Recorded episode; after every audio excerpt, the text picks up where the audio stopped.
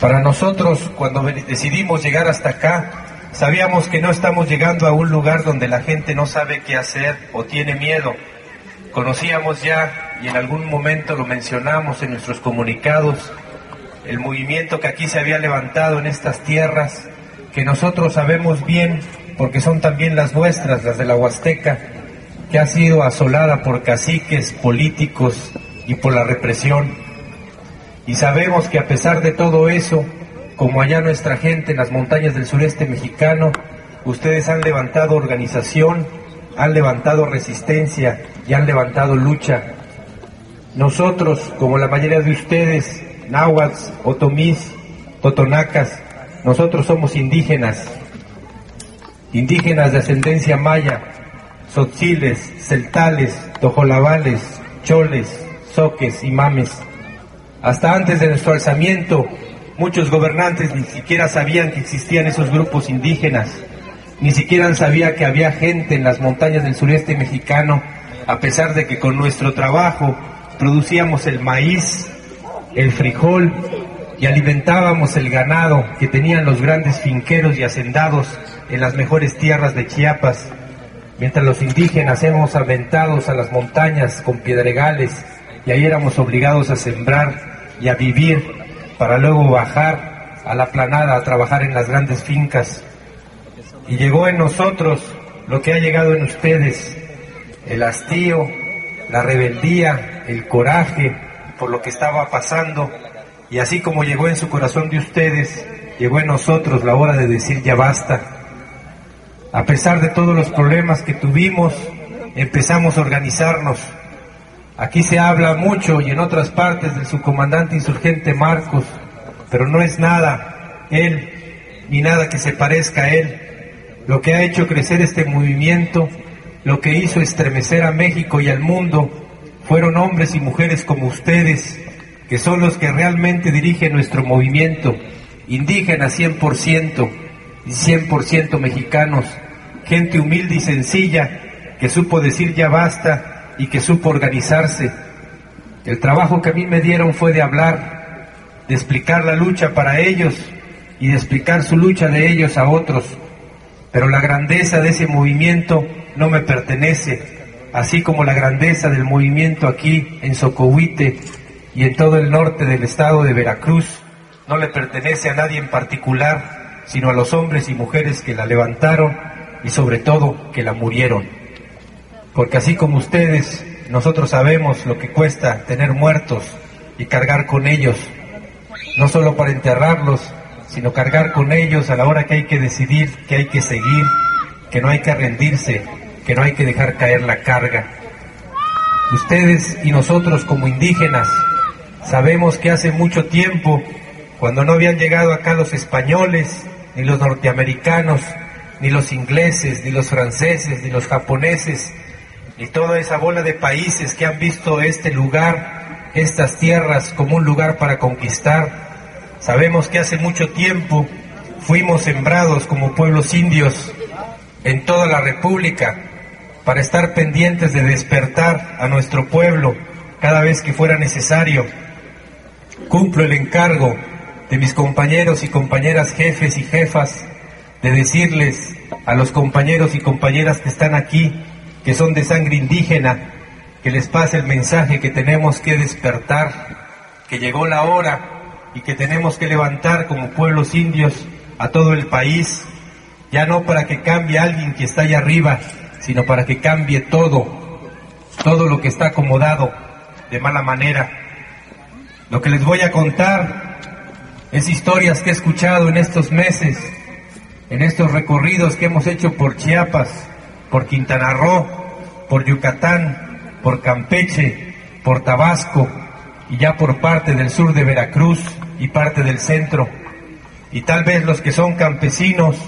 o las mujeres que son campesinas entiendan lo que digo. Todo el día trabajando de sol a sol conseguir un poco de cosecha, poder llevarla al lugar donde se agarra el carro, pagar el carro, en el camino ser detenido por un policía de tránsito o un judicial que se queda con una parte de la carga, llegar por fin a donde se vende, encontrarse con que hay un coyote que ofrece una miseria por lo que fueron días y días de trabajo y estar en la necesidad de aceptarlo, de aceptar ese precio sabiendo que no es justo, porque la otra opción que te nos dejan es regresar otra vez a nuestras casas sin nada, por fin vender esa cosecha mal pagada, muy bien trabajada, para que otro la aproveche,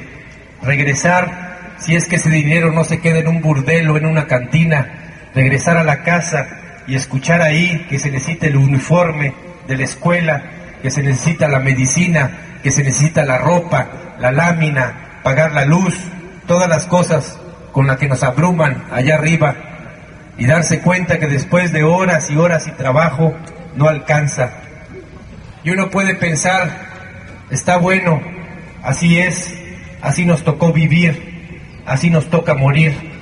pasando cada día a ver si al otro sobrevivimos, a ver si al otro las cosas salen bien, a ver si al otro no nos roba el banco, a ver si al otro día no nos detiene la policía, a ver si al otro día el gobierno baja las tarifas eléctricas, a ver si al otro día hay un precio justo por la naranja, a ver si al otro día las cosas van mejor. Y uno piensa que no, a lo mejor no, que así nos tocó y que vamos a seguir siendo pobres e ir sobreviviendo o ir tirando siempre cuesta arriba, día tras día. Pero como quiera uno tiene algo, poco, muy poco, casi nada, y sigue teniendo vergüenza. Y uno piensa que las cosas tal vez van a seguir así, pero resulta, compañeros y compañeras, y ahí véanlo si lo que les digo es mentira,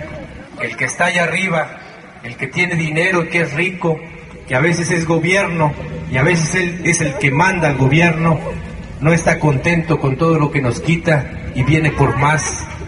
viene por la poca tierra que tenemos, por el poco trabajo que sudamos, por el poco dinero que conseguimos. Y vemos que meten los programas gubernamentales aparentemente que quieren ayudar y lo que vemos es que están privatizando el ejido, convirtiendo a todos los campesinos ejidales y a los comunales en pequeños propietarios, les están metiendo fertilizantes y semillas transgénicas para que la tierra se acostumbre a esos productos y no acepte otros. Y cada vez el campesino tenga que endeudarse para poder comprar ese fertilizante, ese desmontador, esa semilla y no otra, porque si no la tierra no da. Y como no alcanza el dinero, alguien lo presta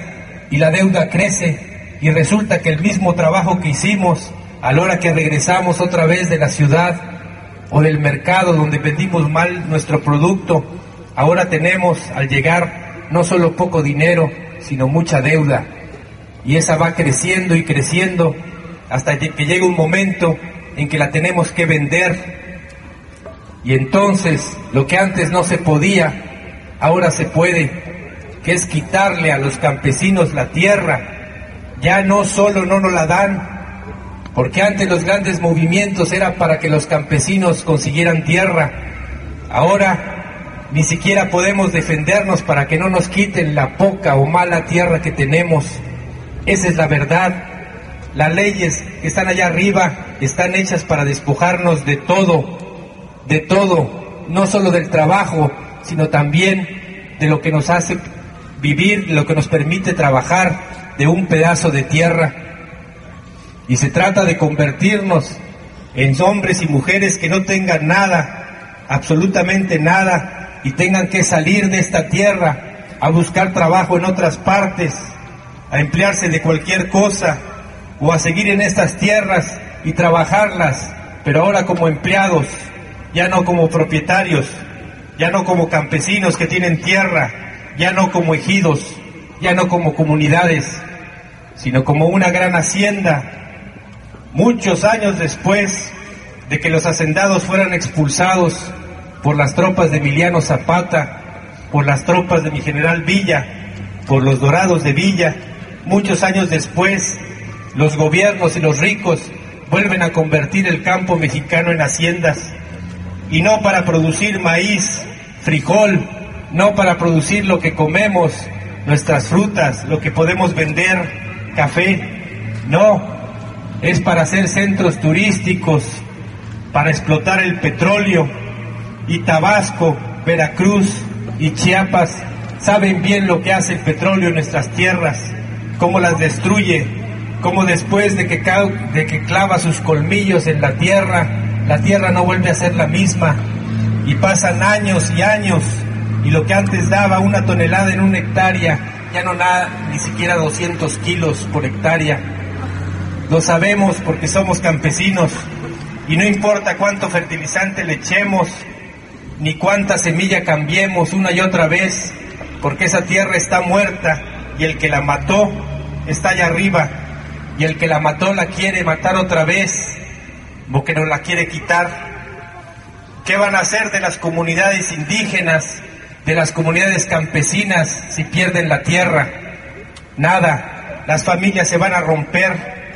Esos niños que están estudiando en las escuelas, el futuro que les espera es irse a otro país a buscar trabajo o acabar como peones en las nuevas haciendas que se están construyendo. No les estoy hablando de nada nuevo. A eso sumen el desprecio que cargamos por ser indígenas, por tener un color, un modo de ser,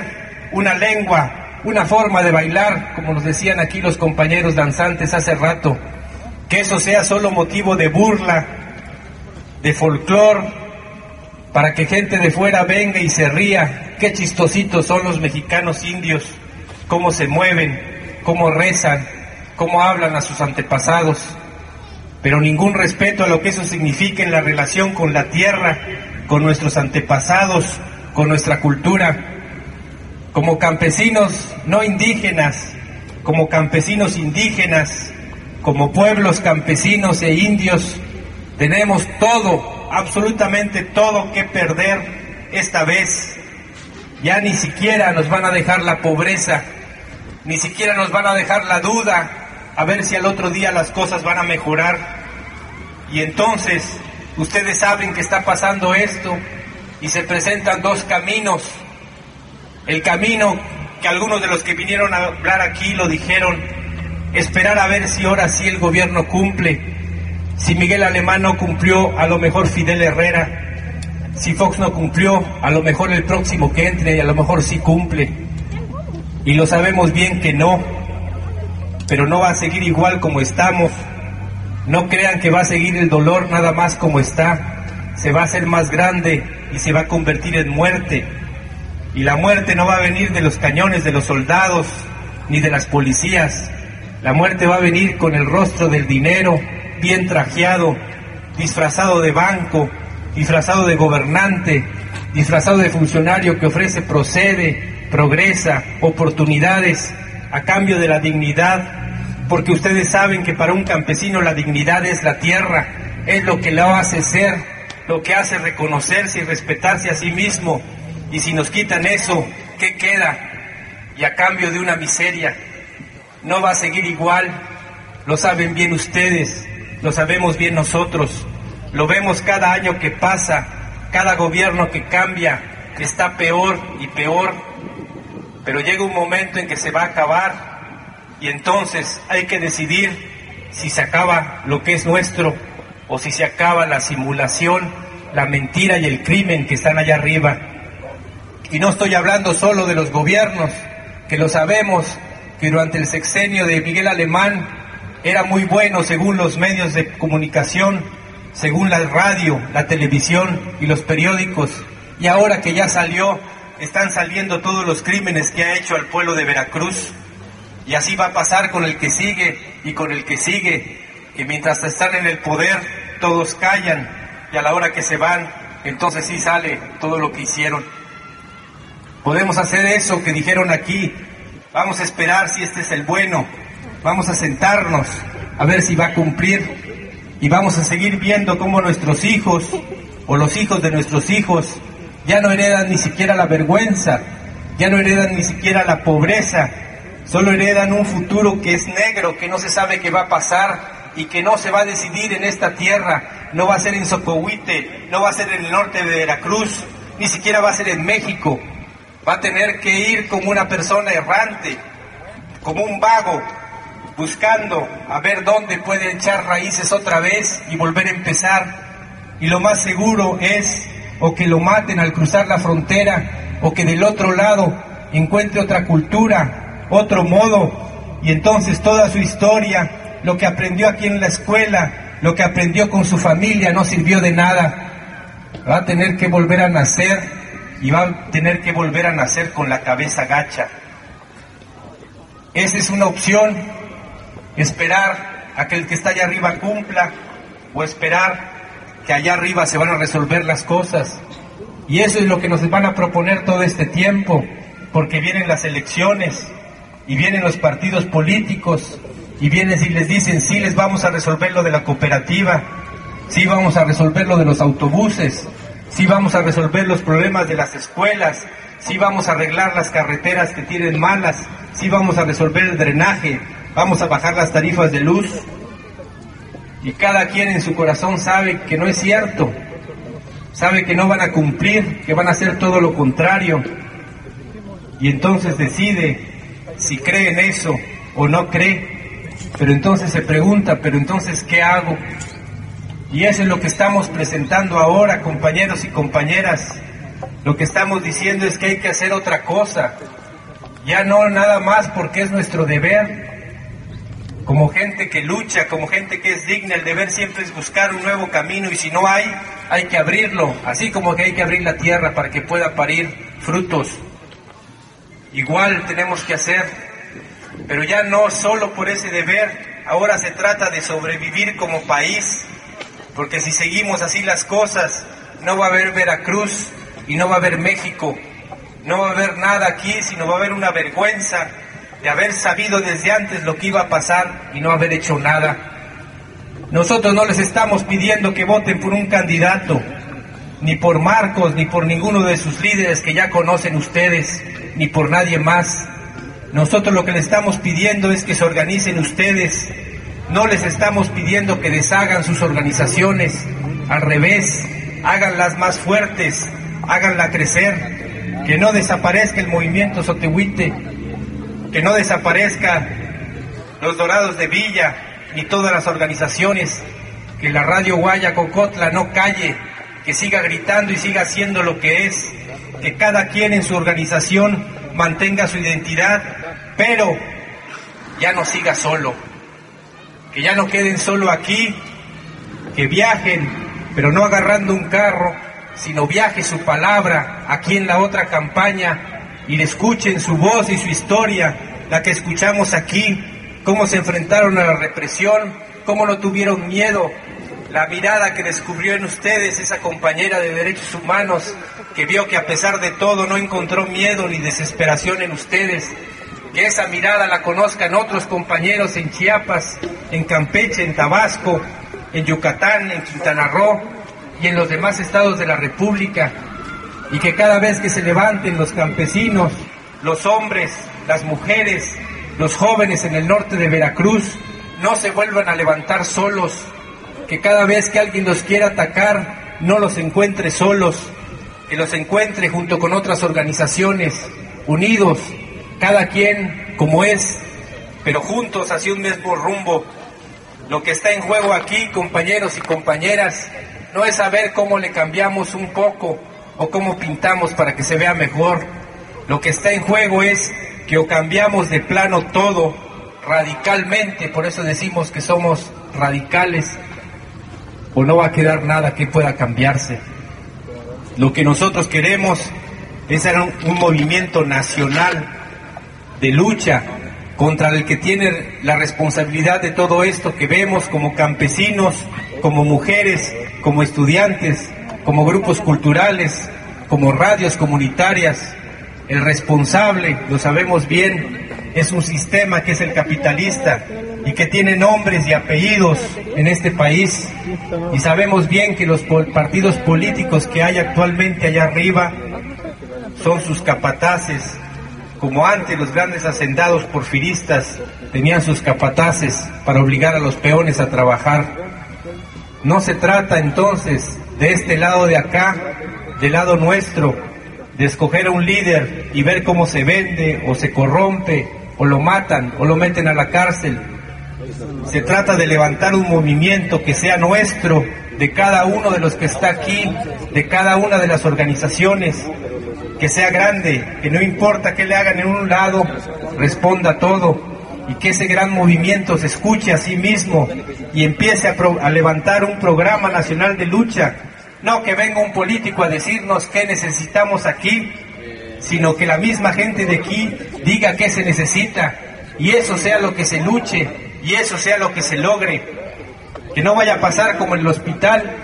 que lo quieren en un lado y se los ponen en otros. Las cosas tienen que ser donde la gente los necesita, porque es la gente que vive ahí la que conoce la necesidad y conoce la solución. Y entonces las cosas empiezan a cambiar. Si hacemos eso con otra forma de hacer política, que es escuchar primero las necesidades, las injusticias y sobre todo las historias de lucha de cada quien, si escuchamos a nosotros mismos, nos empezamos a conocer, a recordar nuestra historia y recordar lo más importante de esto, que no tenemos de qué avergonzarnos, al revés, hay mucho de lo que hay que estar orgullosos, y hay que estar orgullosos de ser veracruzanos, y hay que estar orgullosos de ser mexicanos. Y esos ricos y esos gobernantes hacen que a uno le dé vergüenza decir que es también de México. ¿Quién puede compartir con orgullo el que Fox diga que es mexicano? Mejor hay que comprarle el pasaporte en otro país para que ya no diga que es de este país. Y tal vez la gente de otros lados piensa que así son los mexicanos de tarugos, como es el Fox, pero lo sabemos bien que no es así, que acá se trabaja y se sufre y se hace que la tierra produzca. Lo que pasa es que el sistema se está comiendo todo y pronto nos va a comer a nosotros. Lo que les estamos invitando nosotros, compañeros y compañeras, y les pedimos que lo piensen y que tomen una decisión el día que sea, es que nos ayuden, que vayan junto con nosotros, iguales, que el movimiento Socohuite, los Dorados de Villa,